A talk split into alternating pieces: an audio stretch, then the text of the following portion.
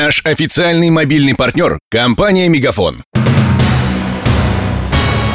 Новости на радио Ростова.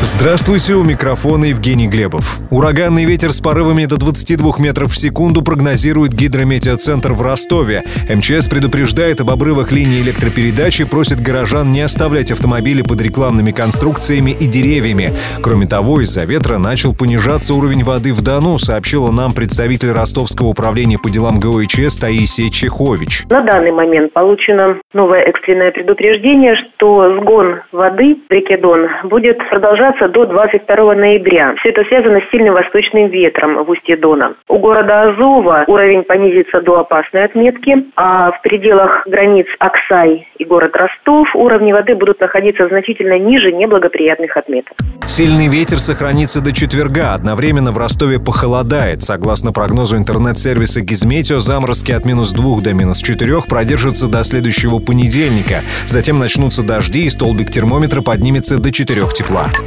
Донские депутаты готовят поправки в федеральный закон о такси. Они уже внесли их в аналогичный местный закон. Так, с нового года разрешение на работу в такси будет стоить полторы тысячи рублей, а в 2018-м водители пересядут на белые и желтые автомобили. За последний год на ростовском рынке пассажирских перевозок усилилась конкуренция. Заработали мобильные сервисы по вызову такси Uber, Get и Яндекс. Корреспондент радио Ростова Ксения Золотарева выяснила, с какими тарифами компании вступают в Новый год. Яндекс Такси предлагает самый выгодный стартовый тариф от 39 рублей и обещает подать машину за 2 минуты. Поездка через Uber обойдется от 55 рублей, а машина прибудет за 5 минут. Несмотря на разницу базовой цены, одна и та же поездка из центра на западный будет стоить примерно одинаково. Заказ машины через Get обойдется от 79 рублей, но приложение не отображает примерную стоимость поездки. За эти деньги вы поедете на Ладе Гранта или Deo Nexia. Автомобиль подадут через 18 минут. Также в Taxi можно заказать более комфортную машину. Поездка на Солярисе или Rio обойдется от 110 рублей. Uber также предлагает поездки по более дорогому тарифу. Путешествие на Toyota Camry пятилетки от 89 рублей. В конце поездки у всех троих можно расплатиться наличными или банковской картой. Функционал приложений практически одинаков, но Яндекс и Uber выглядят более стильно. Примечательно, что многие ростовские водители предпочитают сотрудничать со всеми тремя сервисами.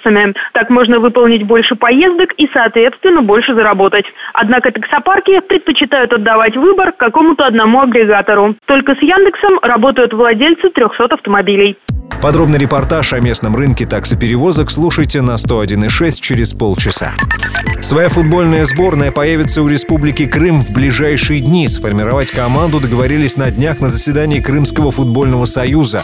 Тренером назначен Валерий Петров, в прошлом бывший нападающий Севастопольского «Авангарда», а ныне спортивный директор Симферопольского клуба «Таврия». Свой первый сбор команда проведет в начале декабря в Евпатории.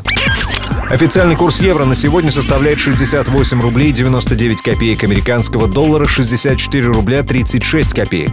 У меня вся информация к этому часу. У микрофона Евгений Глебов. Над выпуском работали Денис Малышев, Ксения Золотарева, Мария Погребняк и Александр Попов.